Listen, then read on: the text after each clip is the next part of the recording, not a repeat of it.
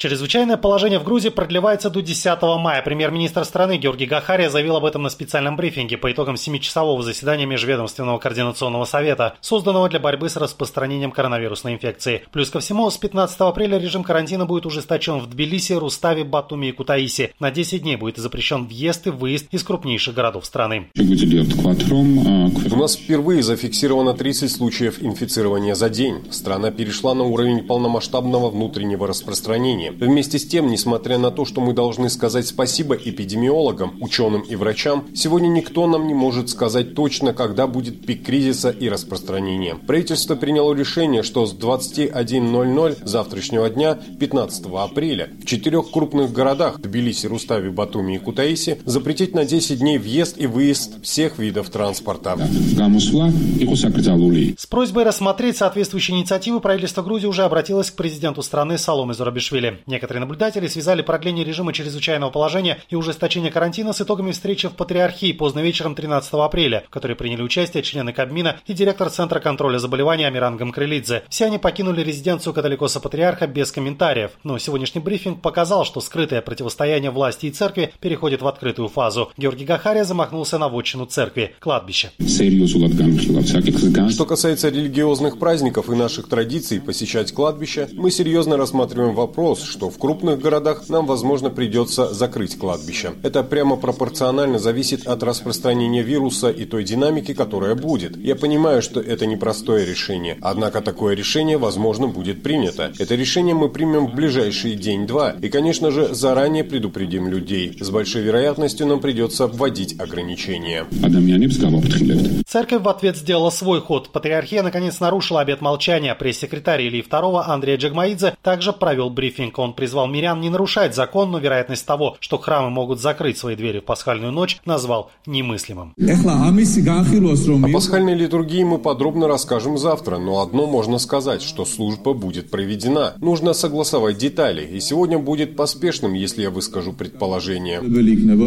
Впрочем, вера и святое причастие, вопреки уверениям церковных иерархов, оказались неспособными защитить от коронавируса. Инфицированный COVID-19 священнослужитель храма Иоанна Богослова прошел обряд причастия в праздник Благовещения Пресвятой Богородицы, который отмечали 7 апреля. Вместе с ним это сделали и прихожане. Об этом сам Георгий Попава сообщил по телефону телекомпании ТВ Первели.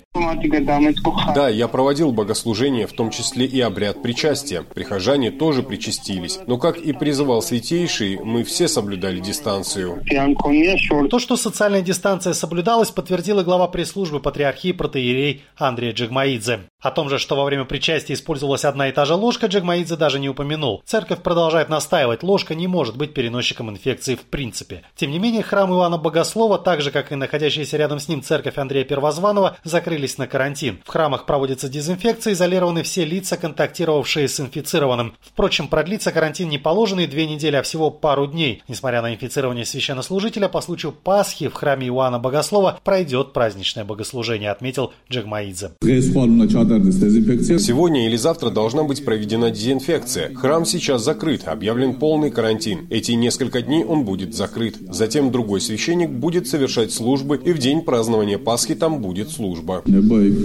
Сам инфицированный священник, проходящий лечение в одной из тбилисских клиник, тем временем мог стать источником инфицирования сотрудников Тбилисского института медицины. Он является братом одной из медсестер, работающих в учреждении. У нее и нескольких других медработников также подтвердился диагноз. От сотрудника же службы охраны, следящей за безопасностью на территории патриархии, у которого тоже обнаружился коронавирус, в церкви открестились. Никакого отношения к ГПЦ он не имеет. Часть представителей гражданского общества споры вокруг пасхального богослужения уже называют подготовкой к массовому самоубийству. Но, судя по действиям и заявлениям церковных иерархов, ни продленный режим чрезвычайного положения, ни ужесточение карантина, ни возмущение части общественности не окажут особого влияния на намерение грузинской православной церкви продолжить массовое богослужение. И у нее есть немалая поддержка в обществе. В социальных сетях проходит кампания под лозунгом «Я не остаюсь дома, я иду в храм Божий, а ты один из депутатов грузинского парламента, в декабре прошлого года покинувший грузинскую мечту Александр Эрквани, на пленарном заседании вовсе заявил. Вы хотите сказать, что Гахария, мыло и антисептик нас спасут? Наше спасение в церкви? И хоть Георгий Гахария не входит в перечень средств, рекомендованных Всемирной организацией здравоохранения, мыло и антисептик как раз фигурируют среди них на первых позициях, равно как и самоизоляция. Но, как отмечают наблюдатели, грузинская православная церковь по аналогии с самопровозглашенными республиками Абхазии и Южной Осетии, видимо, входит в список территорий, не подконтрольных официальному Тбилиси.